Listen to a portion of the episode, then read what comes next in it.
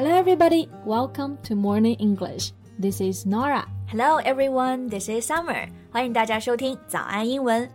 在节目的开始，给大家送一个福利。今天给大家限量送出十个我们早安英文王牌会员课程的七天免费体验权限，两千多节早安英文会员课程以及每天一场的中外教直播课，通通可以无限畅听。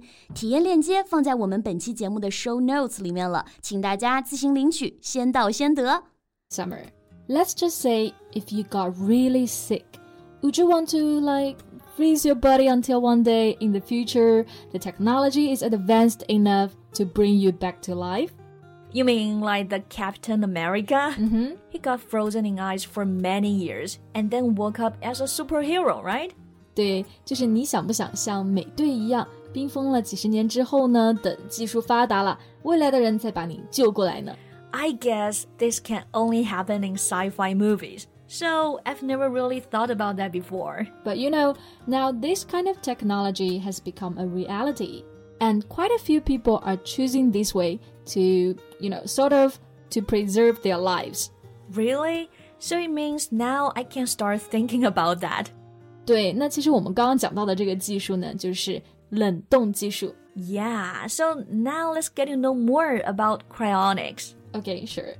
Okay, so to talk about this, first we need to learn this word, cryonics. Sure, 这个词意思就是冷冻技术，对吧？But how do you spell it? 那么这个单词呢是有一个前缀的，c r y o，读作 cryo。不过呢，和 cry 哭泣那个单词啊没有什么联系。这个前缀呢，在希腊语里面的意思就是 cold，所以很多冷冻的单词呢都有这个前缀。 So cryonics，、后面单词拼写就是 N I C S nics。 Right. And another word related to this is cryopreservation. It means to preserve something in extremely cold temperature.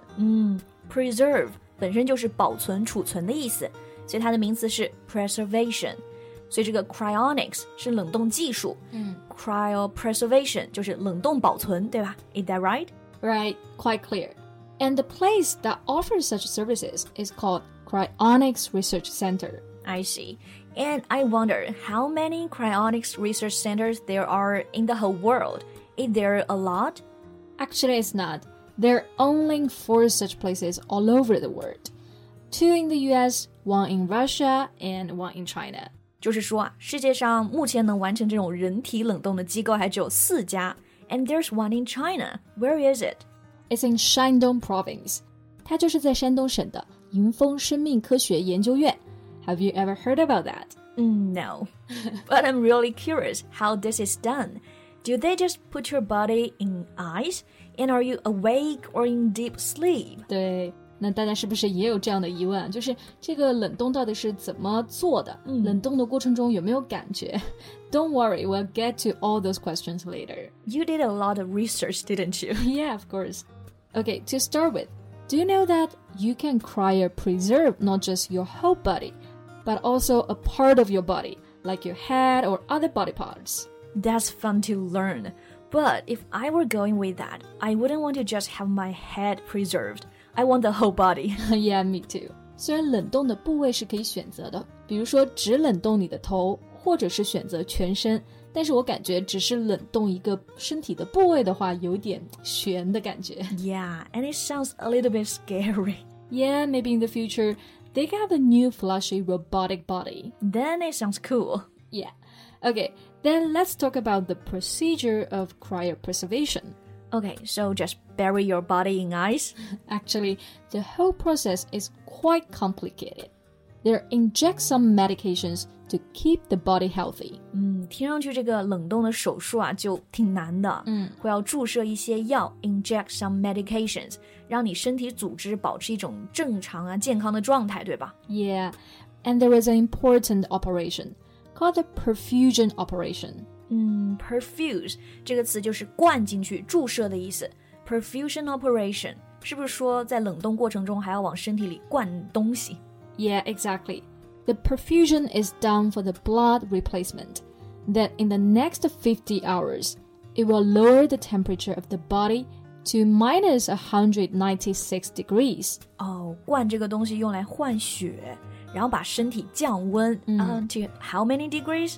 Minus a hundred ninety six degrees，就是零下的一百九十六度。Wow, I see. And during the whole process, can you feel it? 嗯，其实是感觉不到的，因为做这个手术呢，它是有标准的。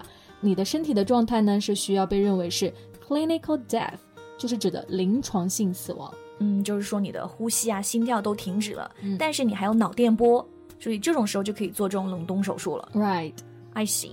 Now I know how the cryonics is done. I wonder how many people have done it. Do you know Du Hong? Mm, no. Who's this person? She was the editor and reviewer of the famous science fiction novel The Three Body Problem. This one I know. The Three Body Problem 就是很有名的小说《三体》，嗯，所以杜红就是小说的编审，对吧？Then what about her?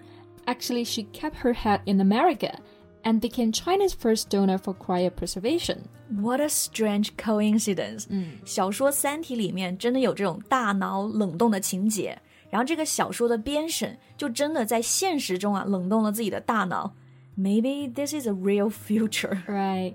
But this is done in America in 2015.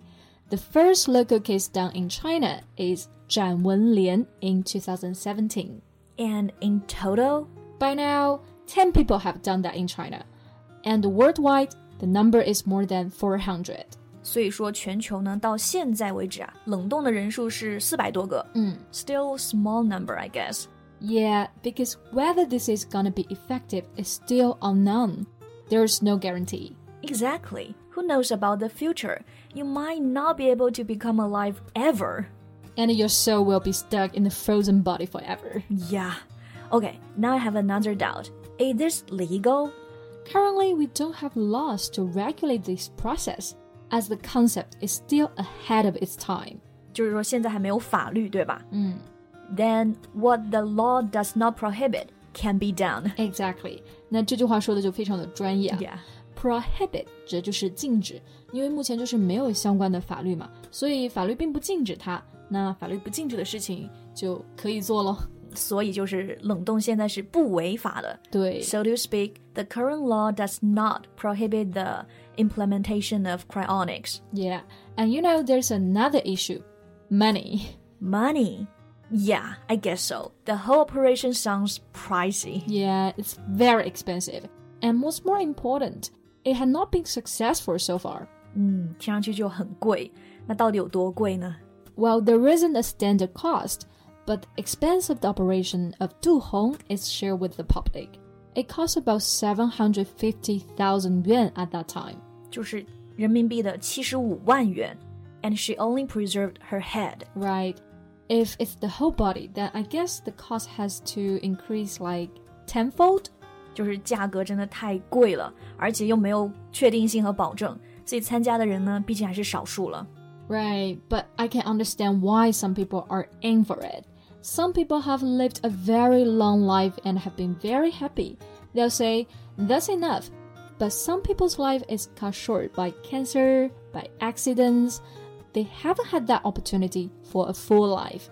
Yeah, that's well said.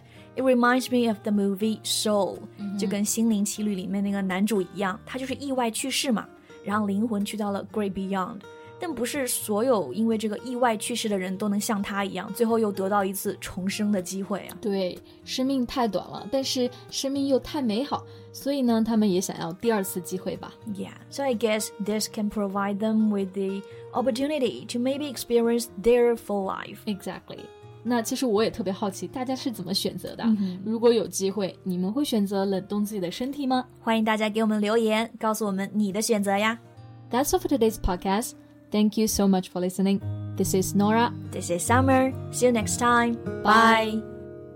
今天的节目就到这里了。如果节目还听得不过瘾的话，也欢迎加入我们的早安英文会员。成为会员，您就可以无限畅听我们每天一场免费的中外教直播课，以及两千多节原创系统课程了。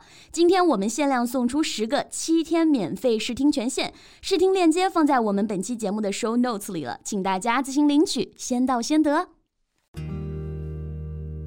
This podcast is from Morning English. 学口语就来早安英文。